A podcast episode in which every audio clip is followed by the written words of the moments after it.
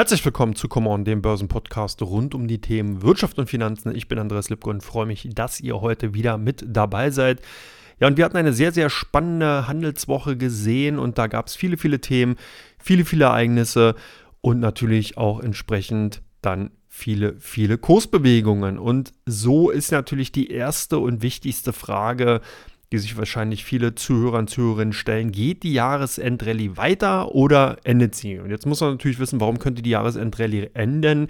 Natürlich haben wir in den letzten Wochen doch sehr bemerkenswerte Kursanstiege bei DAX, SP 500 und Nasdaq gesehen. Die Indizes in den USA und in Europa haben sich wirklich hervorragend entwickelt und konnten davon profitieren, dass die Rezessionsängste für die europäische Konjunktur, aber eben auch natürlich für die amerikanische Konjunktur sehr stark abgenommen haben. Demzufolge war natürlich das Augenmerk auf die US-Fed-Sitzung beziehungsweise oder ist auf die US-Fed-Sitzung am 14. Dezember gelegt und demzufolge hatte man so ein bisschen gehofft am Mittwoch bei dem Beige Book, also sprich bei der Vorlage des letzten Sitzungsprotokolls der US-Fed und natürlich der anschließenden Rede des US-Notenbank-Vorsitzenden Jerome Powell so einen kleinen Einblick, so einen kleinen Spoiler zu bekommen, was die Marktteilnehmer am 14. Dezember erwarten wird.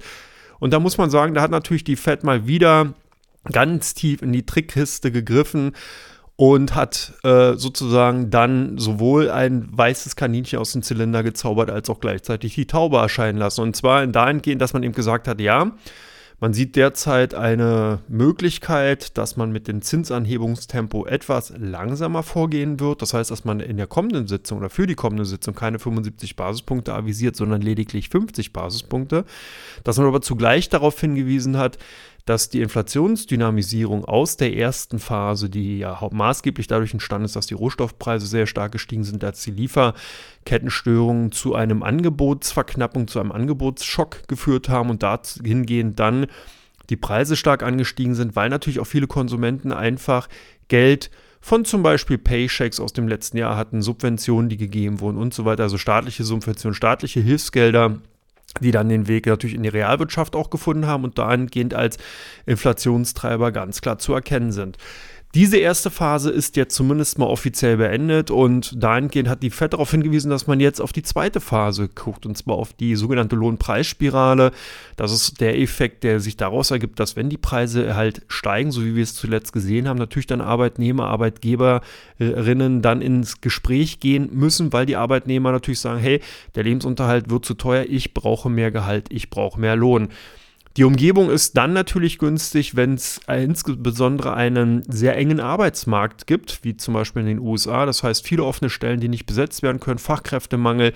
Dann sind natürlich die Unternehmen bestrebt, die Arbeitnehmer, Arbeitnehmerinnen zu halten und sind dann natürlich auch eher, ja, wie soll man sagen, in diesen Situation, dass man dann den Forderungen einfach auch gar nachgeben muss und entsprechend mehr Löhne und Gehälter zahlen muss. Und genau die Situation ist von der US-Fed jetzt in den Vordergrund geschoben worden. Man hat also gesagt, man guckt ganz genau darauf, wie sich die Situation am amerikanischen Arbeitsmarkt darstellt. Und Peng heute gerade vor wenigen Stunden gab es dann eben auch die offiziellen Arbeitsmarktdaten, die sogenannten NFPs, Non-Farm Payrolls, und die kamen wirklich als Paukenschlag in die Märkte rein. Erwartet wurde ein Stellenzuwachs von lediglich 200.000 neu geschaffenen Stellen, nachdem man in der letzten Woche 261.000 gesehen hatte wurden dann aber nochmal 263.000 Stellen geschaffen und das ist wirklich schon ein ordentlicher Hieb. Und als zweiter, ja, wie soll man sagen, Nackenschlag vielleicht eher gab es dann noch zusätzlich die durchschnittlichen Stundenlöhne und da wurde eine Steigerung von lediglich 0,3 Prozent erwartet und es sind dann doch 0,6 Prozent geworden. Also insgesamt zeigt sich genau,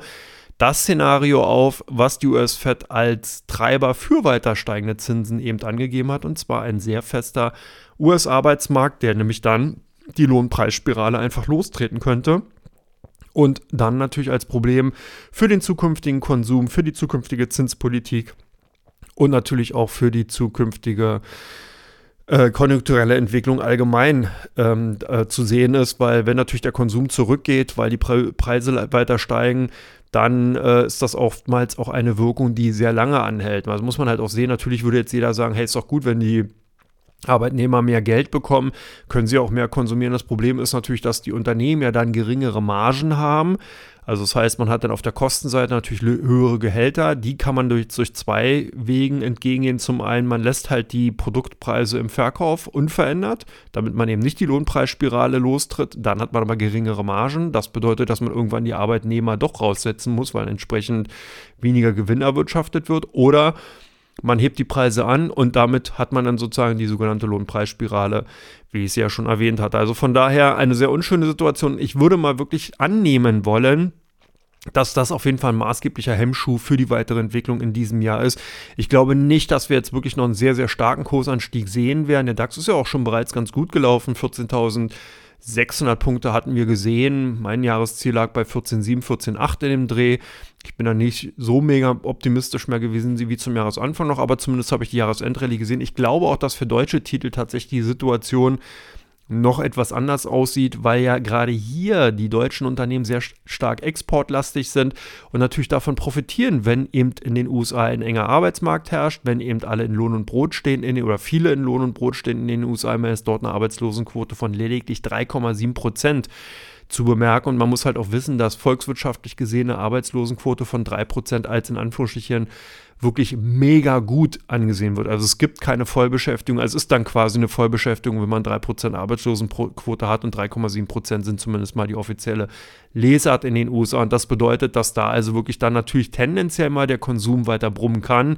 Wir sehen zwar momentan so eine kleine Konsumzurückhaltung, aber wenn man sich die Zahlen vom Black Friday anschaut von der vergangenen Woche, dann hat der Amazon ja auch hier angegeben, dass man Rekordzahlen vorlegen konnte, wobei man da auch wieder sehen muss, wie viel Rabatt wurde gegeben etc. Also viel Umsatz muss nicht auch immer gleich viel Gewinn heißen, aber insgesamt sieht zumindest mal so aus, die deutschen Werte könnten auf dem aktuellen Niveau bleiben, bei den amerikanischen Werten sehe ich tatsächlich eher die Gefahr, dass jetzt hier Marktteilnehmer eher vorsichtiger sind, weil man eben sagt, hey, wir sind momentan schon sehr, sehr gut unterwegs gewesen es könnte zu einer Stagflation oder einer Stagnation kommen. Beides sehr unschön. Stagflation wäre jetzt noch unschöner. Eine Stagnation in der Wirtschaft würde aber auch wenig Kaufpotenzial, wenig Investmentanreize für Aktien geben. Von daher sehe ich tatsächlich in den USA hier jetzt erstmal die Jahresendrallye beendet. Ich glaube nicht, dass wir tatsächlich weiter steigen. Ich lasse mich gerne eines Besseren belehren, aber demzufolge aus meiner Sicht heraus war es das jetzt erstmal. Das ist natürlich die Frage, wo kann man dann noch investieren? Und da berichtet sich natürlich die Blickrichtung in Richtung Ölwerte. Einmal wieder ein beliebtes Thema. Ölunternehmen haben sich in den vergangenen Monaten sehr fest und sehr gut gezeigt. Hohe Dividendenrenditen werden gezahlt. Wirklich auch die Kurstreiber im S&P 500, ExxonMobil und all die großen Ölunternehmen, Chevrons und Schlumberger dieser Welt haben den S&P 500 wirklich maßgeblich nach oben getrieben, haben natürlich auch davon profitiert, dass der Ölpreis so gut performt hat.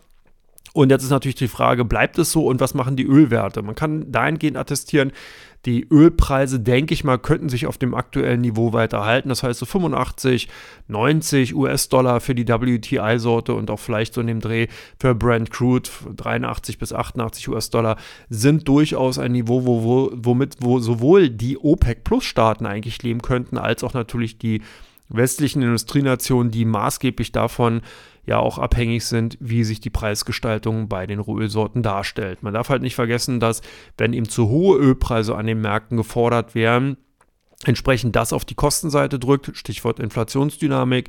Wenn der Preis zu niedrig ist, dann natürlich auch das Interesse der OPEC-Plus-Staaten überhaupt nicht vorhanden ist, sozusagen die Reserven, die man ja im Boden hat, weiter zu fördern und in die Märkte zu geben. Aber alles, was sozusagen zum Beispiel auch für die nordamerikanische Ölsorte WTI über 50 US-Dollar liegt, ist eigentlich ein Niveau, wo die Unternehmen wie eben ExxonMobil und Co äh, dann eben natürlich auch in diesem Bereich tätig sind, eigentlich ganz gut leben können und auch Gewinnmargen haben. Das heißt, wenn eben der das aktuelle Kursniveau gehalten werden kann und danach sieht es ja eigentlich aus, dann sind diese Werte interessant. Ich denke, wir haben die Phase auch verlassen, dass man eben sagen kann, die Ölwerte werden weiter in dieser Form ansteigen vom Kursniveau her. Ich glaube eher, dass jetzt eher wieder so ein bisschen dieser, ich nenne es jetzt mal Value-Aspekt in den Vordergrund tritt. Das heißt, man schaut sich Investments in Öl, Ölwerten dahingehend an, dass man hohe Dividendenrenditen kassieren kann, dass man entsprechend dann eben durch Kapitalmaßnahmen, die eben zugunsten der Aktionäre vollzogen werden, wie zum Beispiel Aktienrückkäufe, durch eben die hohe Liquidität, die die Unternehmen ja dann eben auch durch das operativ gut laufende Geschäft erzielen, entsprechend ähm, ja, äh, getätigt werden und damit die Preise stabilisiert werden können, also die Aktienkurse.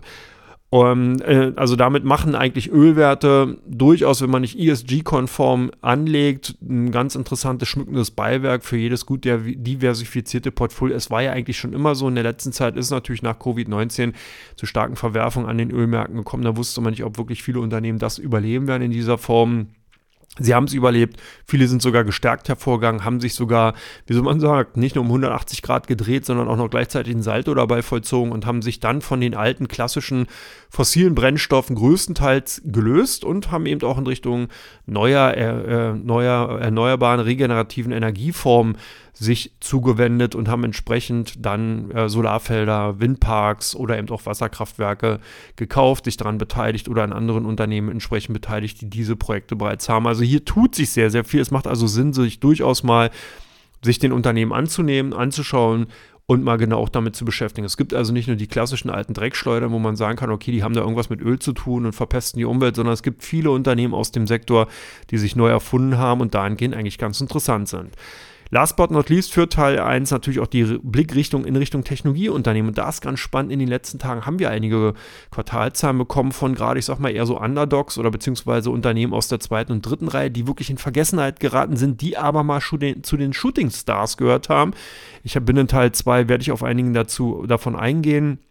Habe da ein paar mit, mit reingenommen, weil es ganz, ganz spannend ist. Man sieht also derzeit bei den Technologieunternehmen, denke ich, wird wirklich auch weiter Aktienselektion King sein. Das heißt, man muss wirklich genau gucken, welche Unternehmen in welchen Branchen und Sektoren tätig sind wie eben dahingehend natürlich auch der Geschäftsverlauf sich darstellen wird. Es ist nicht mehr so wie in den letzten Jahren, dass man sagen kann, man kauft sich ein Nasdaq 100 Zertifikat und partizipiert davon, dass eben alle Schiffe von der Flut getragen werden, sondern man muss ganz genau hinschauen. Also auch ich denke, dass bei den großen Technologieunternehmen, da werde ich nachher auch nochmal auf eins eingehen, auch nicht mehr wirklich alles eitel Sonnenschein ist. Hier muss man ganz genau schauen. Es sind einige Tricks gemacht worden, damit die Unternehmen gut dastehen. Es sind auch einige operative Geschäftsfelder momentan wirklich nicht mehr so am gut laufen, dass man eben sagen kann, ja, der Glanz hat etwas verloren.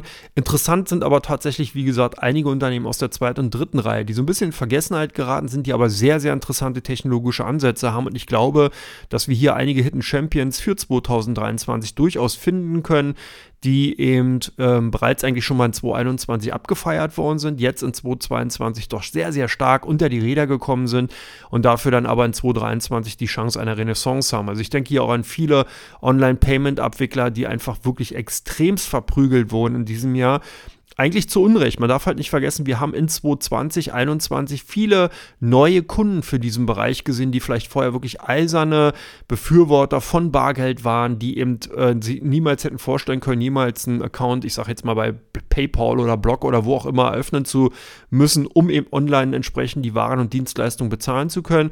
Wurde aber gemacht, das heißt, da sind wirklich neue Wachstumsgruppen, neue Wachstumsfelder auch eröffnet worden, und alles, was man momentan bei vielen Aktienkursverläufen sieht, ist wirklich die Tatsache, dass diese, dieser Aspekt eigentlich vollkommen ausgeblendet wird, dass die Marktteilnehmer in diesen äh, Branchen und Sektoren übertrieben haben. Aus meiner Sicht heraus sind einfach viele Aktien zu hart abgestraft haben. Also ich glaube, dass hier doch Überraschungspotenzial ist, wenn eben diese ganzen Basiseffekte, die aus 2021 in Bezug auf 2022 jetzt entstanden sind, sich in 2023, also im nächsten Börsenjahr dann egalisiert haben und sozusagen neu auf zu neuen Ufern gehen können, sodass man hier sagen kann, da ist noch einiges zu holen.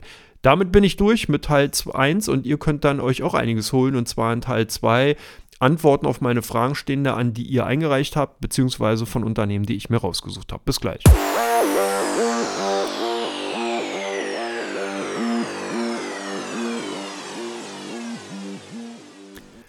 Herzlich willkommen zurück zu Teil 2 von Come On, den Börsen Podcast. Und die erste Frage muss auf Apple abgezielt sein. Klar, wir haben die ganzen Proteste in China gesehen. Wir haben gesehen, dass äh, dort wirklich viele Menschen auf die Straße gehen und nicht nur gegen die Zero-Covid-Policy von China protestieren, sondern generell unzufrieden sind mit der Situation in China. Und einer der größten ja, wie soll man sagen, Nutznießer der Dienstleistungsansätze in China ist Apple. Apple hat über Foxconn wirklich extrem große Lagerkapazitäten bzw. Produktionskapazitäten geschaffen, um eben die iPhones dieser Welt dort produzieren zu können. Und durch die Streiks und durch die Zero-Covid-Policy ist es tatsächlich so gewesen, dass eben bei Foxconn viele Produktionsprozesse gestört wurden und eben dazu führen, dass jetzt schätzungsweise bis zu 6 Millionen iPhones nicht produziert werden können. Wer ein bisschen mit sich mit dem Thema auseinandersetzt, weiß, so ein iPhone kostet ungefähr 1000, 1500 US-Dollar, sprich wir reden hier über einen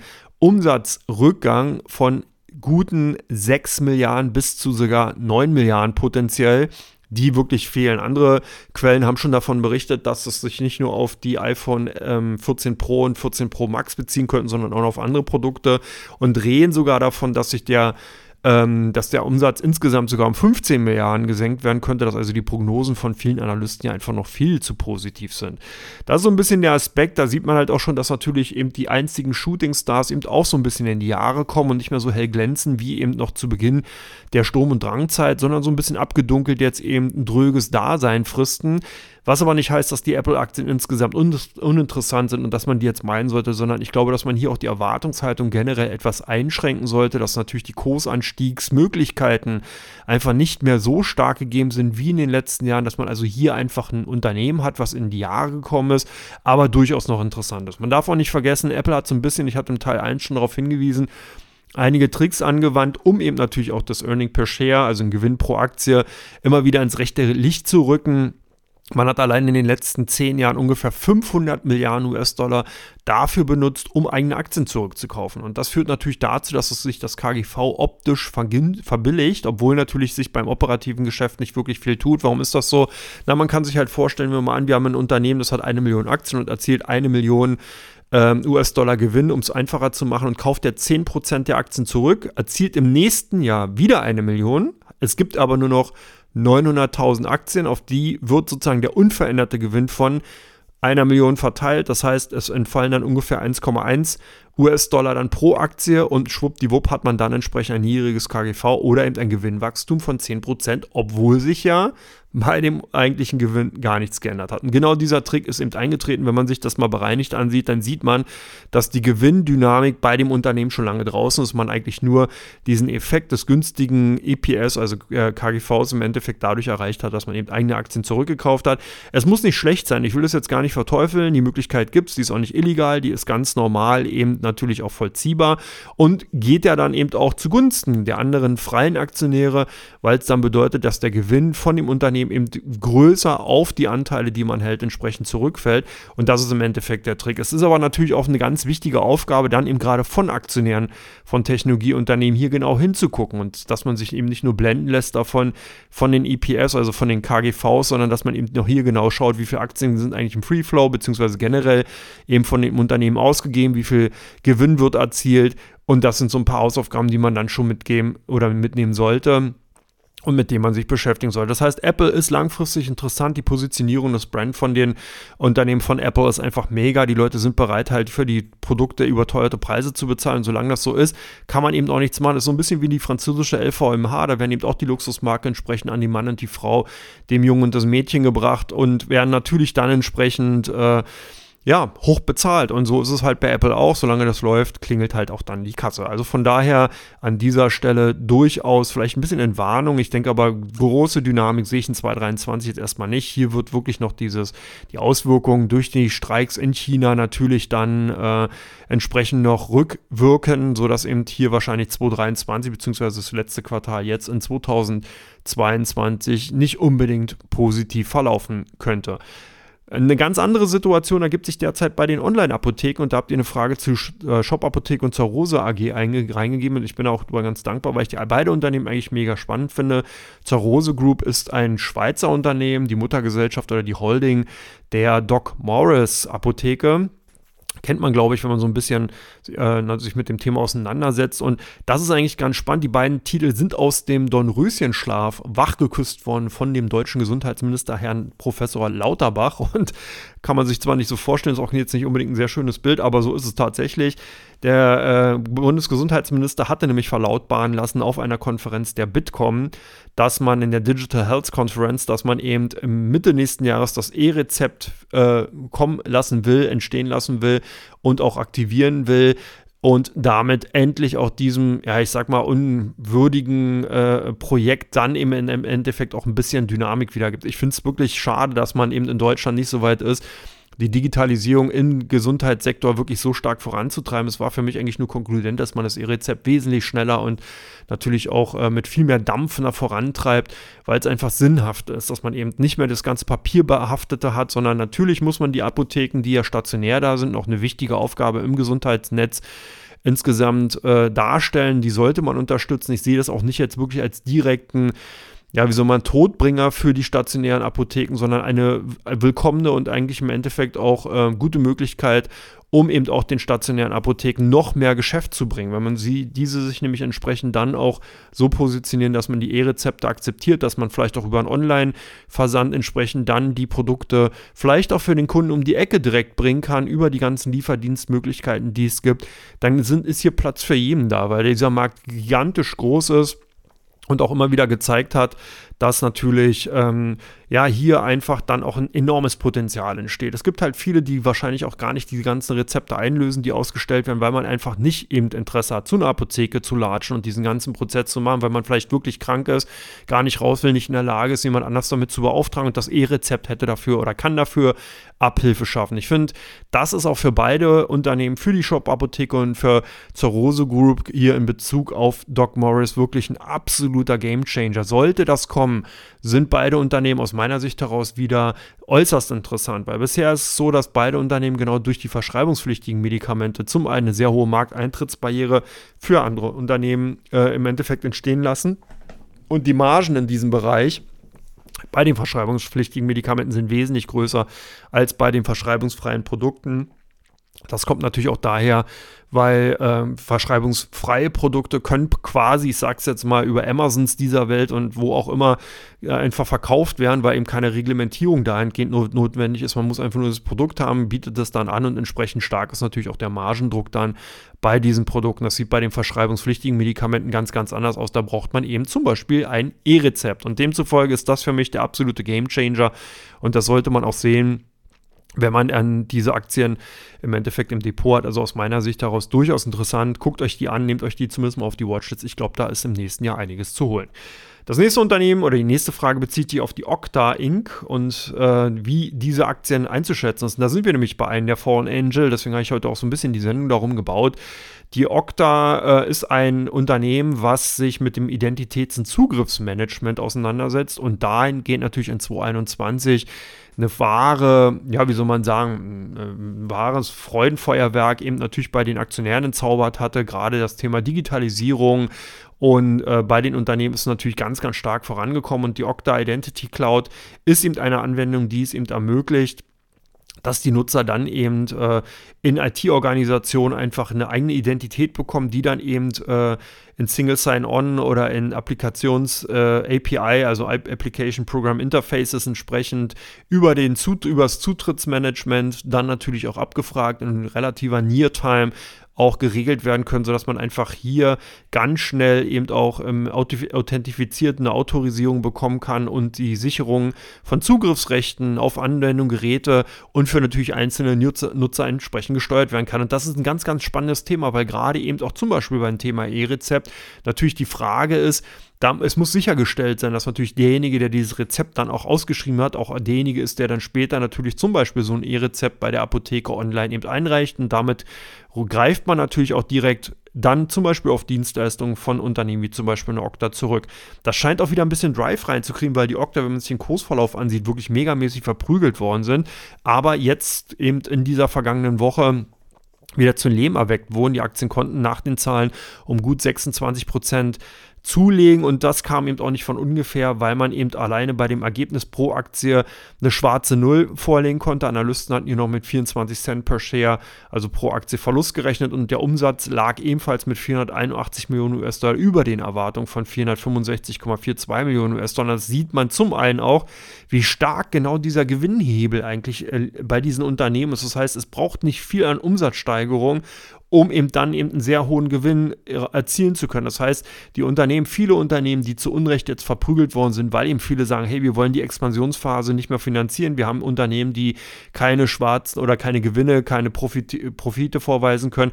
Die wollen wir äh, im, im Endeffekt nicht mehr in unseren Depots haben. Wir wollen Unternehmen haben, die eben Gewinne erzielen sieht man jetzt, dass viele Unternehmen tatsächlich genau an dieser Schwelle angekommen sind. Das heißt, die haben in den letzten Quartalen ihre ähm, Kosten in den Griff bekommen, sehr stark reduziert, haben aber im Endeffekt jetzt so ein solides ähm, Grundmodell, so einen soliden Boden, erreicht, dass jetzt eben bereits kleine Umsatzzuwächse schon dazu führen können, dass eben hier natürlich dann der Gewinn auch entsprechend stark ansteigt. Das heißt, wenn man sich jetzt vorstellt, dass diese Gewinnsteigerung tatsächlich weiter so anhalten könnte bei der Okta, kann man auch davon ausgehen, dass tatsächlich nachhaltig Gewinne erzielt werden können. Das ist natürlich keine Prognose und auch überhaupt keine, kein Versprechen, sondern einfach nur eine Annahme, die durchaus realistisch nachvollziehbar ist. Also das heißt, ihr seht einfach schon, dass ähm, solche Unternehmen äh, einfach momentan durchaus interessant sein können und vor allen Dingen auch in 2023 dann eine Renaissance erleben können. Das nächste Unternehmen sind die UiPath. Das ist ein Unternehmen, was unter anderem auch in dem Depot von Kathy Wood oder eben auch, glaube ich, Frank Thelen hatte, die auch in seinem äh, Fonds mit drin gehabt, eben äh, ja, Einzug gehalten hatte. Leider etwas zu früh bei den beiden Protagonisten, weil die Aktien wirklich buchstäblich verdroschen worden sind. Was stellt das Unternehmen her? Das stellt äh, Software her, so, Software für, ähm, ja, wie soll man sagen, Software, die eigentlich Software ähm, äh, selber programmieren kann. Also ein Software-Roboter, der ähm, erlernt und automatisiert selber dann äh, diese Prozesse und äh, dann natürlich auch im Endeffekt zur Steuerung von diesen Geräten. Also man nennt das dann Robotic Process Automatization. Und ähm, das ist halt eigentlich auch ein ganz spannendes Geschäftsfeld, weil natürlich dieser Bereich zusätzlich und zunehmend ebenfalls an Bedeutung gewinnt. Stichwort enge Arbeitsmärkte, zum Beispiel in den USA, führt natürlich auch direkt dazu, dass die Automatisierung weiter vorangetrieben wird, weil wenn man eben die Fachkräfte nicht bekommt, weil sie nicht vorhanden sind, muss man sich was anderes einfallen und dann man, fängt man natürlich an, auch im Bereich der Robotik zu schauen. Das ist jetzt keine, ähm, äh, ja, kein Gla Blick in die Glaskugel, sondern tatsächlich ganz normale Effekte, die einfach da sind. Das muss man sich ja selber halt auch vorstellen, wenn man eben zu Hause zum Beispiel keine Putzfrau bekommt oder kein Putzmann, wie auch immer, also jemand, der einen da bei der Hand geht, dann kauft man sich halt einen Roboter, der sozusagen selbstständig dann durch die Wohnung fährt und entsprechend zumindest mal die Staubsaugarbeit erledigt. Also so ähnlich kann man sich das natürlich bei den Unternehmen im Großen auch vorstellen und deswegen sind Unternehmen wie UiPath da ganz klar im Vormarsch. Und die hatten auch am vergangenen Donnerstag die Zahlen vorgelegt und konnten ebenfalls die Prognosen übertreffen. Das Unternehmen hat einen Gewinn von 5 Cent per Share, also pro Aktie äh, bekannt gegeben. Der Umsatz belief sich auf 262,7 Millionen US-Dollar. Hier hatten Analysten vor, im Vorquartal oder beziehungsweise jetzt im Quartal mit einem Verlust von 4 Cent gerechnet und auch den Umsatz wesentlich tiefer bei 245,39 Millionen US-Dollar angesetzt. Ein weiteres Beispiel dafür, wie eben diese kleinen Unternehmen dann eben äh, einfach unterschätzt wurden. Vom Radar runter sind, von den Watchlist bei vielen Analysten einfach drunter und runter sind und das natürlich auch eine Chance ergibt, gerade für ja, Kleinanleger, Retail-Anleger, die eben die Zeit haben, die auch Lust haben, sich entsprechend bei solchen Unternehmen entsprechend zu tummeln und dahingehend natürlich auch Chancen geben. So, und dadurch, dass ich jetzt hier in Teil 2 so eine Art Framing schaffen will oder ein Framework, nehme ich natürlich wieder ein großes Unternehmen rein. Wir haben mit Apple gestartet und hören mit Tesla auf. Ist die Tesla-Aktie jetzt wieder interessant nach der Auslieferung der ersten LKWs oder des äh, ersten LKWs, muss man ja sagen? Und äh, ja, tatsächlich. Also Tesla ist ja eigentlich schon immer interessant gewesen. Hier muss einem ganz klar äh, sein, dass natürlich, das sage ich auch immer bei den äh, Marktupdate-Formaten, beziehungsweise dann eben auch, wenn ich mal bei meinen Formaten äh, Coffee Break oder Starten den Tag drüber rede, dass einfach die Tesla-Aktie nicht als klassischer Automotive-Wert zu betrachten ist, sondern immer eher als Hop- oder Top-Investment. Das heißt, genau das, was jetzt gerade passiert ist, dass man diesen elektrifizierten LKW ausgeliefert hat, ist genau das Überraschungspotenzial, was ich bei den Tesla-Unternehmen immer wieder einstellen kann. Man muss bedenken, dass die ähm, die Bekanntgabe und die Ankündigung eines elektrifizierten LKWs bereits vor fünf Jahren getätigt wurde. 2017 hat sich äh, Elon Musk eben hingestellt, hat gesagt, ja, man wird einen Tesla Semi einen Sattelschlepper produzieren und den dann im Endeffekt auch den Kunden zur Verfügung stellen. Das Ganze ist so ein bisschen verschütt gegangen. Es gab viele äh, entsprechende Ankündigungen. Man denke an den Cybertruck und Co. Und das ist aber genau das Potenzial, was eben in den Aktien dann eben auch schlummert, weil wenn das Unternehmen dann diese Prognosen erfüllt, dann eröffnet sich ein komplett neues Marktfeld. Und jetzt ist es eben eingetreten. Tesla hatte den ersten elektrifizierten Lastwagen an Pepsi ausgeliefert und kein geringer als der CEO Kirk Tanner hatte dann auch die Schlüssel für den elektrifizierten elektrifizierten Lkw entgegengenommen. Und wenn man sich die Zahlen von diesen ja, wie soll man sagen, Elon Musk hat selber gesagt, ein, ähm, ein Elefant im Kleide eines äh, Geparden, mal frei formuliert, dann äh, oder ein Elefant, der sich wie ein Gepard bewegt, um es genau zu genau zu zitieren, dann sieht man hier auch wirklich, dass das ein LKW ist, der Superlative und dass sich eben Daimler Truck und alle anderen großen LKW-Hersteller wirklich warm anziehen müssen. Der Elektrosattelschlepper hat drei Motoren und kann, wird beschleunigt mit Anhänger, wohlgemerkt, von 0 auf 100 in 20 Sekunden. Das hört sich jetzt für denjenigen unter euch, der sich vielleicht ein, ja, ich weiß nicht, ein schnelles Auto hat, ein Mercedes, ein Porsche oder ein BMW im fährt, äh, nicht viel an. Aber wenn man überlegt, wie lang sonst normale LKWs, die mit Brennstoffen, äh, fossilen Brennstoffen betrieben werden, eben für die Beschleunigung brauchen, dann ist das wirklich schon eine andere Welt. Vor allen Dingen, was ganz spannend ist, wenn der Sattelschlepper abgemacht wird und die, sozusagen nur die Zugmaschine fährt und die beschleunigt von 0 auf 100, dann vergehen auch selbst so manchen Porsche-Fahrer und auch BMW-Fahrer das Lachen. Der schafft nämlich dann tatsächlich 5 Sekunden von 0 auf 100. Das ist unglaublich, ich hätte es auch nicht geglaubt, aber ich habe das verifizieren lassen oder beziehungsweise verifiziert hier bei vielen äh, Quellen und die haben alle unisono gesagt, ja, tatsächlich von 0 auf 100 in 5 Sekunden ohne Sattelschlepper-Anhänger. Also da ist nicht wundern, wenn ihr also nächste Mal auf, der, über, auf dem Beschleunigungsstreifen auf der Autobahn von einem Sattelschlepper der Marke Tesla Semi überholt werdet und ihr sitzt vielleicht gerade mal in eurem Porsche GT3. Also von daher, hier ist eine ernstzunehmende Gefahr momentan auf den Straßen unterwegs. Und vielleicht steigt ja der eine oder andere doch mal um und macht seinen Kindheitswunsch wahr und kauft sich dann ein LKW anstatt den nächsten Sportwagen. Interessant ist auch der Preis, der ist eigentlich gar nicht mal so teuer. 180.000 US-Dollar wird gemunkelt, dass ungefähr in dieser Zielgröße dann auch die LKWs angeboten werden. Genaue Preise sind derzeit nicht bekannt, aber ungefähr das wird geschätzt. Und damit liegt man eigentlich auch vollends in dem Bandbereich, der momentan für die anderen großen Zugmaschinen insgesamt aufgerufen wird. Also hier ist Tesla wirklich dabei, auch diesen Markt vollends aufzurollen und zeigt eben auch, wie ja, wie massiv einfach dieses Unternehmen in die Märkte reingibt, wie disruptiv der Gedanke dahinter ist und wie eigentlich interessant das Unternehmen bleibt. Aber auch an dieser Stelle, wie gesagt, man braucht starke Nerven, wenn man mit Tesla unterwegs ist. Man kann hier nicht sagen, die Aktien sind Schrott oder die Aktien äh, sind gut, sondern man muss hier wirklich sagen, man hat eine lange Perspektive dabei. Man muss halt wirklich bei dem Anlagehorizont mehrere Jahre, fünf bis zehn Jahre im Blick haben. Und dann relativiert sich eigentlich auch relativ schnell das aktuelle Bewertungsniveau. So, ich relativiere mich jetzt auch und zwar aus Teil 2 und gehe gleich zu Teil 3. Da werfe ich nämlich einen Blick auf die meistgesuchten Aktien bei Invista und natürlich auch auf die meistgehandeltsten Aktien bei der Comdirect. Bis gleich.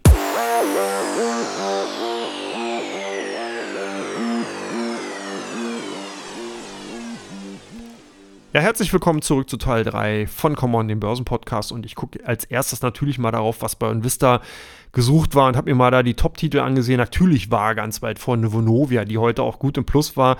Die Wohnimmobilienaktien werden momentan einfach wieder gesucht, weil die natürlich extrem verprügelt wurden. Zum einen, weil einfach hier die Gefahren auch mal war.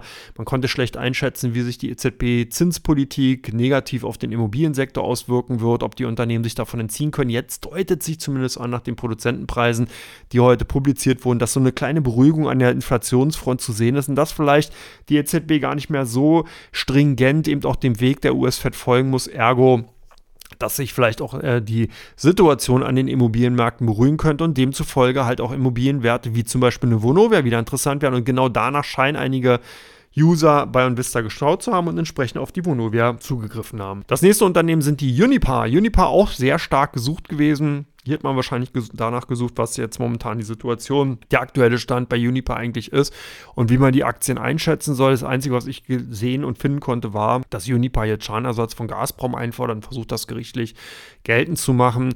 Es bleibt also weiter ein Wabangspiel, wie es um die Aktien steht. Da suchen natürlich auch viele Aktionäre oder viele potenzielle Käufer eben nach Informationen und tummeln sich dann entsprechend bei den Boards, bei dem Forum von Invista auf dem äh, natürlich auf die bezogen auf die Aktien von Unipa. Last but not least die Aktien von Salesforce.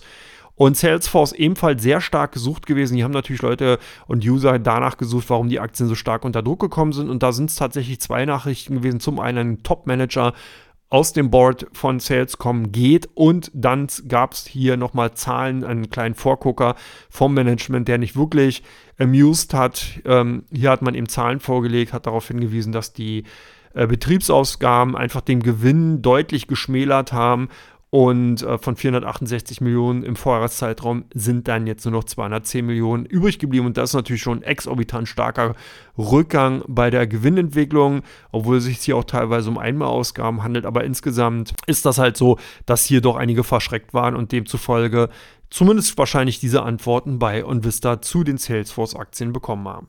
Gucken wir mal, was bei Comdirect so los war. Und da sind natürlich die Aktien von Airbus mal wieder aufgefallen. Ich hatte die in den letzten Wochen das ein oder andere Mal auch mal hier ja, gebracht und habe natürlich auch die Aktien vorgestellt. Es ist ganz auffällig gewesen, dass die Aktien in letzter Zeit doch bei den oft und meist gehandelten Werten eben doch auf, ähm, aufploppen.